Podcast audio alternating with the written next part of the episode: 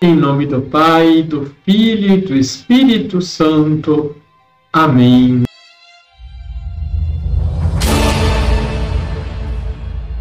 Olá, tudo bem com você?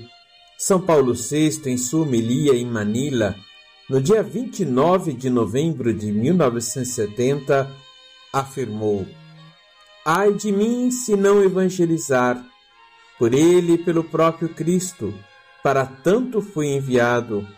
Eu sou apóstolo e testemunha. Quanto mais distante o país, quanto mais difícil a missão, com tanto mais veemência a caridade me aguilhoa. É meu dever pregar seu nome. Jesus é Cristo, o Filho de Deus vivo. É aquele que nos revelou o Deus invisível. Ele é o primogênito de toda criatura ele em tudo existe. Deixe esse like, se inscreva aqui embaixo se você ainda não é inscrito, compartilhe. Liturgia, Liturgia diária. O terceiro domingo do tempo comum no ano C, isto é, no período em que fazemos a leitura do Evangelho de Lucas, somos apresentados ao caminho do discípulo de Jesus. A primeira leitura, é retirada do livro de 1 Reis, capítulo 19, versículos 16 e de 19 a 21, nos fala sobre o chamado de Eliseu. O tempo de Elias está chegando ao seu fim. Era preciso que alguém lhe sucedesse. Eliseu está arando a terra e Elias chega ao seu lado, lançando sobre ele o seu manto. E a partir daquele momento se tornou discípulo de Elias e com ele se preparou para a missão que lhe seria confiada. Às vezes se faz necessário deixar tudo e partir. Eliseu despediu-se de sua família e seus servos e partiu com Elias. Na segunda leitura, em Gálatas capítulo 5, versículos 1 e de 13 a 18, somos informados que o discípulo de Cristo deve se fazer livre das escravidões deste mundo para viver como escravos por amor uns dos outros. Em Lucas capítulo 9, versículos de 51 a 62, Jesus toma consciência de que se aproxima sua partida. Decide ir para Jerusalém.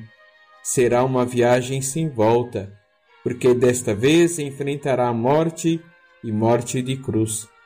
Seu sacrifício não será inútil, antes é um suave aroma de amor ao Pai que sobe ao céu. Ao dar a sua vida, resgata-nos da morte para a vida em plenitude. O seu poder maior foi vivenciado na cruz.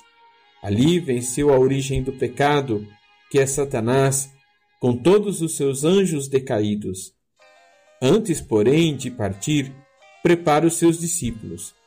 Nesse caminho de Jesus, muitos se aproximam dele e manifestam o desejo de segui-lo até Jerusalém.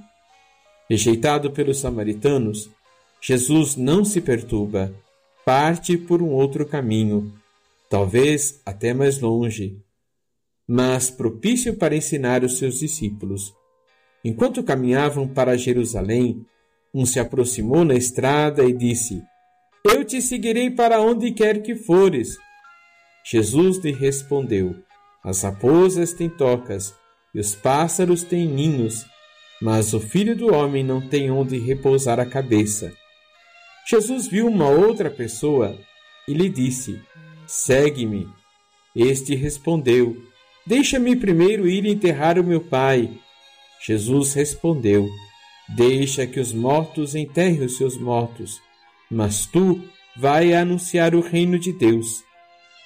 Por fim, um outro se aproximou e disse: Eu te seguirei, Senhor, mas deixa-me primeiro despedir-me dos meus familiares. Jesus, porém, respondeu-lhe: Quem põe a mão no arado e olha para trás não está apto para o reino de Deus. O seguimento de Jesus exige disposição e uma decisão bem decidida. Ninguém sabia o que esperava por Jesus e seus discípulos em Jerusalém o seu segmento não é oba-oba e nem sentimentalismo.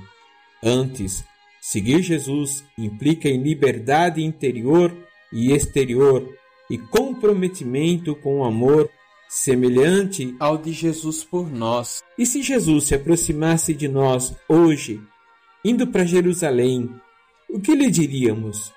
Qual seria a nossa resposta? Vamos rezar? Senhor, quero ser teu discípulo, mas ainda tenho muitos apegos. Quero te amar, mas às vezes meu coração se divide entre tantos amores. Dai-me cada vez mais um coração, um ouvido de discípulo, atento às vossas palavras, disposto a vos seguir até a cruz. Senhor, desejo que as minhas fadigas pelo reino se transformem em atos de amor por vós, que as lágrimas derramadas no cansaço de um dia se transformem em mananciais de esperança e de vida para os irmãos que estão no vosso caminho. Sou limitado, Senhor, mas quero ser teu discípulo. Assim seja. Abençoe-vos o Deus Todo-Poderoso, Pai, Filho e Espírito Santo. Amém.